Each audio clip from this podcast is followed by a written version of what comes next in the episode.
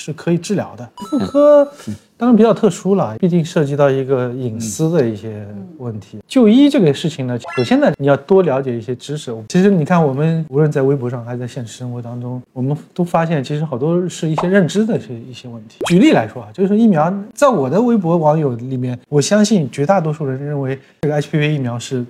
不会害你的，但是有些人就会认为说这个不好啊，不打啊。那尿失禁其实也是这样。我们最大的一个认知的障碍是，大家没有认知到这个病是可以治疗的。其实从中国产后的人群当中调查来说，尿失禁的发生这个机会，大概三个人当中可能会有一个。我们从全球数据来看的话，大概每十个女性最后有一个人可能会因为要不子宫脱垂，要不尿失禁要开刀。这个比例很，连我妈妈都被我开了刀。